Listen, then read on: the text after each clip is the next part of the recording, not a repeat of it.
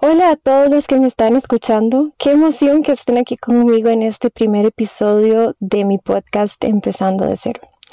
Hoy es el estreno de un proyecto que sin duda me llena de muchísima ilusión y que a la vez representa un gran desafío. Te cuento que no soy psicóloga, no soy coach de vida, tampoco soy consejera ni nada por el estilo.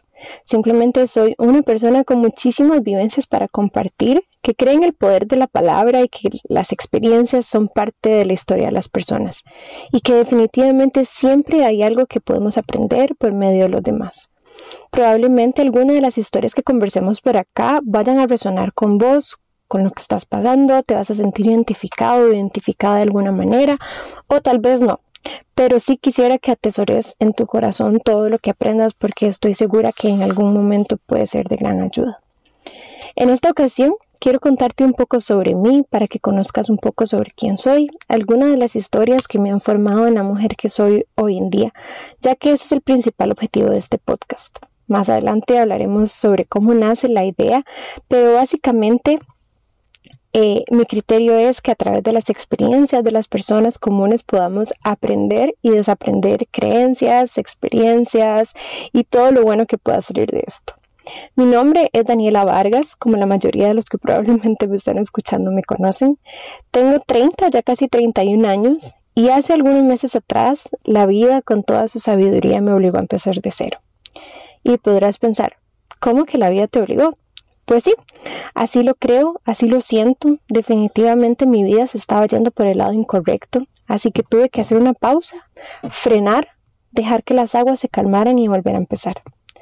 Como les dije anteriormente, muchas de las cosas que quiero compartirles pueden ser muy personales y para esto quiero dejar en claro que algunas de las historias que les voy a contar acá pueden involucrar a otras personas, sin embargo, todo lo que yo les hable y les cuente por acá es meramente mi percepción, mi opinión, mi modo de ver las cosas.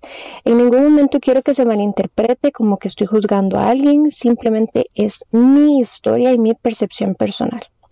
Dejando esto claro, quiero empezar por contarles el contexto en el cual nace la idea de este proyecto. Para ese entonces vivía con mi novio, con quien llevaba ya algún tiempo, con quien tenía muchísimos planes de vida, de casarme, de movernos a una casa más grande y básicamente la seguridad de haber encontrado a la persona con la que iba a pasar el resto de mi vida después de haber sufrido bastantes relaciones fallidas.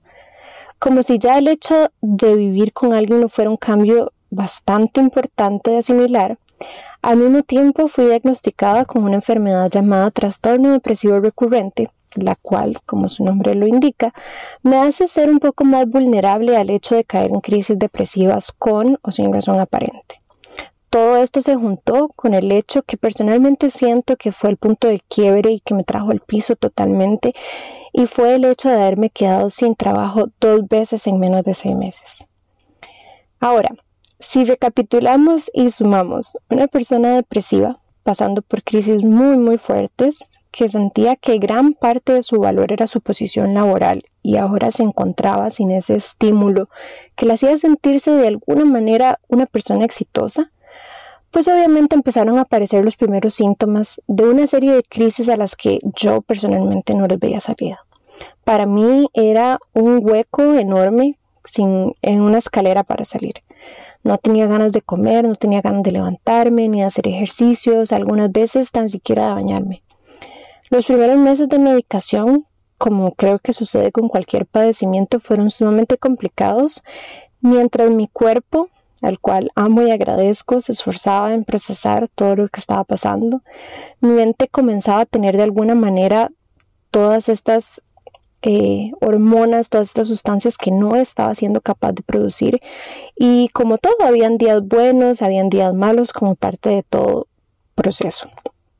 Una enfermedad de estas, como dice mi abuelita, se las trae. No es nada fácil, ni para la persona que lo padece, ni para las personas que están a su alrededor, su red de apoyo, quienes también sufren y se sienten impotentes ante la persona que aman. Y pues es aquí donde realmente empieza esta historia que quiero contarles, el día que para mí se hizo de noche y no volvió a amanecer en un buen tiempo. La persona con la que les conté anteriormente, que estaba, eh, que era mi novio, me había hecho la idea de que iba a pasar el resto de mi vida con él. Un día decidió que todo esto que estaba pasando era demasiado fuerte para él y que simplemente ya no podía más por lo que ya no quería seguir eh, conmigo, con la relación que teníamos y con el hogar que por todo ese tiempo habíamos construido. Para resumir un poco estos meses de tormenta, ese día fue el punto de quiebre y en medio de un llanto incontrolable, el corazón literalmente en pedazos, tuve que empacar mis cosas y, como me gusta llamarlo, volver al nido. Para mí volver al nido significaba regresar a casa de mis papás nuevamente, después de haberme hecho la idea de que eso era algo que nunca iba a pasar. Pero como todo en esta vida es perfecto, gracias a la ayuda de mi mejor amiga Pau, que fue un ángel ese día, bastó una llamada de un minuto donde no tuve que explicarle absolutamente nada y ella dejó tirado todo lo que estaba haciendo para salir corriendo a ayudarme a volver a casa de mis papás y se quedó conmigo simplemente abrazándome y escuchándome llorar. Mis papás me volvieron a abrir las puertas de casa con todo el amor del mundo y mi mamá con sus brazos llenos de amor y de muchísimo dolor al verme sufrir me abrazó y me dio la bienvenida a la que siempre fue mi casa y de la que hoy considero nunca debí irme. Y fue aquí, en la sala de mi casa con mi mamá y mi mejor amiga cuando la vida me dijo, este no es el fin, pero vamos a empezar de cero. Al día siguiente, sin trabajo, sin novio, sin el hogar que había formado, sin las ilusiones que había creado, tuve que empezar por lo más básico, hacer mi cuarto de nuevo, que ya se había convertido para este entonces en la bodega de mis papás. Me sentía sumamente perdida, sentía que no pertenecía a ningún lugar y esto me costó casi un mes ordenar mi cuarto, porque cada vez que lo intentaba me atacaba a llorar de nuevo. Y mi mamá, que como siempre lo repito es mi ángel en la tierra, inmediatamente me sacaba de mi casa para despejarme. En este punto yo honestamente ya había llegado a pensar que nada tenía sentido para mí, había perdido todo en lo que había puesto el valor más grande, me sentía como una niña pequeña en los brazos de mi mamá sin poder parar de llorar, pero gracias inmensas primero a Dios, Tuve el apoyo de mi familia, de mi hermana mayor, de mis papás, de mi hermana, mi abuelita, mi tía Iva, mi prima Vane, que es como mi hermana mayor, y sin duda Pau, que hasta el día de hoy son esta red de apoyo tan fuerte que no ha soltado mi mano nunca. Pasaron unos meses y después de mucho amor propio, de muchos abrazos, de muchas terapias, infinidad de libros y una que otra copita de vino, mi corazón ha sanado. Mi mente también ha sanado también y ya estoy en otra etapa de mi vida en la que todo empieza a tener más color, más brillo, más sentido, más entendimiento y aceptación por todo lo que pasó y de cierta manera muy emocionada por todo lo que la vida tiene preparado para mí. Y es de esta situación que nace la idea de crear una comunidad en la que pudiéramos compartir nuestras historias, experiencias, aprendizajes y muchísimo más. Porque estoy segura que allá afuera como yo puede haber alguien pasando por lo mismo, por algo similar. Y si mi historia y mi experiencia pueden ayudar a una sola persona en este mundo, mi objetivo ya está cumplido. En algún otro episodio hablaremos más a fondo sobre esta situación y otras situaciones que formaron parte crucial de mi historia. Sin embargo, hoy quisiera resumir algunos aprendizajes o algunos consejos que quise sacar de toda esta situación y que puedo ver hoy en día. Primero, la importancia de la terapia qué importante es la terapia en esos momentos en los que nos sentimos quebrados, sin rumbo, en los que nos sentimos sin planes de vida, sin una motivación, en la oscuridad. Definitivamente la terapia es una herramienta importantísima para sanar, para conocernos a nosotros mismos, para perdonarnos, que es muy importante y salir adelante. De conocer nuestra red de apoyo, que como se los conté anteriormente, yo la mía la tengo súper identificada y realmente apoyarnos en ellos, hablar con ellos, contarles cómo nos sentimos, lo que nos duele, porque nadie como ellos para entendernos, para escucharnos y para ser nuestra válvula de escape y evitar que las palabras se nos queden atoradas en la garganta. Reconocer nuestros sentimientos, darles nombre, realmente vivirlos hasta agotarlos. Quiero decir, si hoy estoy triste, si hoy amanecí triste, reconozco que esto es tristeza, que quiero llorar, llorar hasta secarme, llorar hasta quedarme sin lágrimas, pero también ponerle una fecha de caducidad a estos sentimientos. Es decir, no voy a llorar por el mismo motivo el resto de mi vida. Recuerdo que mi psicóloga en ese momento me decía, tenés tres días para llorar por esta situación en específico y después de eso ya no más.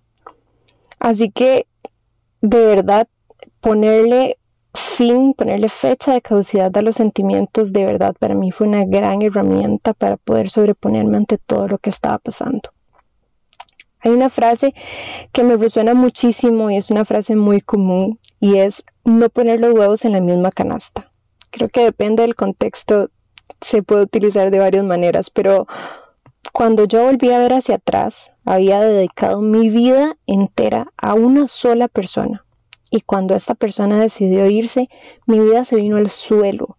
Y ahora que lo pienso, digo, ¿cómo pude permitirme llegar a este punto? Qué enfermizo creer que nuestra vida debe ser compartida con una sola persona por el hecho de pensar que esa persona es nuestra familia y nuestro hogar. No puede ser. Primero, no podemos poner todo ese peso sobre una sola persona. No es justo ni para esa persona ni para las personas que están a nuestro alrededor y que nos aman, a quienes abandonamos tristemente en esta idea de creer que nos tenemos que entregar por completo a una sola persona. La importancia de mantener nuestros vínculos, nuestras amistades. Yo perdí a todas mis amigas y no las culpo. Nunca las puse como prioridad Dejé de preocuparme de sus problemas por creer que los míos eran muchísimo más importantes y por eso de verdad agradezco tanto a Pau porque cuando la llamé ella no me cuestionó absolutamente nada, no me juzgó, no me dijo el famoso te lo dije, nada de eso. Ella también estaba pasando por un momento bastante complicado y decidió simplemente salir a ayudarme, dejó todo tirado por salir corriendo. Cuando fue el momento correcto, ella se sentó a hablar conmigo y con todo el amor del mundo me ayudó en mi proceso de entender en todo lo que me había equivocado.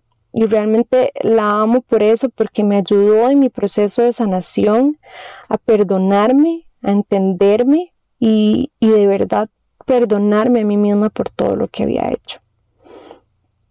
La más importante, por lo menos para mí, yo no sé si vos crees en Dios, eh, pero yo creo que no hay necesidad de ponerle nombre a una religión, se trata de relación y, y en mi caso Dios, con su inmensa misericordia, me levantó de este hueco horrible donde les conté que me sentía que estaba. Me recordó cuánto me amaba, cuántas oportunidades me ha dado y me seguirá dando, porque como un padre amoroso, Él me ama y dio su vida por mí en la cruz. Y definitivamente mis oraciones y mis conversaciones con Dios siguen siendo hasta el día de hoy una parte fundamental de este proceso de sanación y de amor propio. Un puesto de trabajo o un estatus económico no puede definirnos como personas. Cuando me quedé sin trabajo la primera vez fue una decisión que tomé priorizando mi salud mental porque estaba en un ambiente sumamente tóxico, súper estresante, pero que de alguna manera a mí me hacía sentir que yo era importante, que lo que yo hacía era importante. Y cuando me vi sin esto, sentí que no era lo suficientemente útil y en esta búsqueda por encontrar un trabajo que ha sido un reto enorme y como me repite mi papá siempre que puede, un puesto, un salario no te define. No podemos centrar nuestra vida en un trabajo que ni siquiera es nuestro y que como me ha pasado a mí puede irse de la noche a la mañana. Alejarnos de las personas que no aportan, que se convierten en personas tóxicas, ya sean jefes, amigos, conocidos, inclusive familiares. Quien no aporta, que no estorbe. No seas tan dura o tan duro con vos mismo, no seas tu propio verdugo, date crédito por todo lo bueno que has hecho. Porque sí, puedes caerte, pero qué fuerte sos cuando vuelves a levantarte. Nadie murió por empezar de cero. Y nunca somos los mismos después de pasar por procesos que nos retan tanto como estos. Pero puedo asegurarte que volvemos siempre más fuertes, sabiendo que probablemente nos vamos a volver a equivocar, pero llevamos ya con nosotros un gran aprendizaje como base y lo más importante, yo personalmente he construido un amor propio tan fuerte que me ha vuelto muchísimo más selectiva con quien comparto mi tiempo, mi energía, mi amor, mi cariño, porque realmente no cualquiera se merece esta nueva versión de una mujer que ha pasado por tanto y que hoy es tan fuerte y tan valiente, porque sigo luchando día a día en los días en los que el simple hecho de levantarme de mi cama se convierte en todo un desafío pero nuevamente me permito sentir, me pongo una fecha de caducidad y pongo todo mi esfuerzo en levantarme una vez más. Por último, quiero dar gracias a mi cuerpo mágico y hermoso que ha pasado por tanto y aún así me mantiene aquí, viva, de pie, lista para empezar la carrera una vez más este cuerpo que me permite moverme al ritmo de las olas, del viento, del sonido del mar, que me permite conectar mi alma, mi mente, mi corazón en una respiración profunda, llena de vida y esperanza. Este cuerpo al cual agradezco por ser un templo que pasó por una guerra, pero como dice uno de mis cantantes favoritos, Alberto Plaza, se podrán mover algunas hojas, pero siguen firmes las raíces.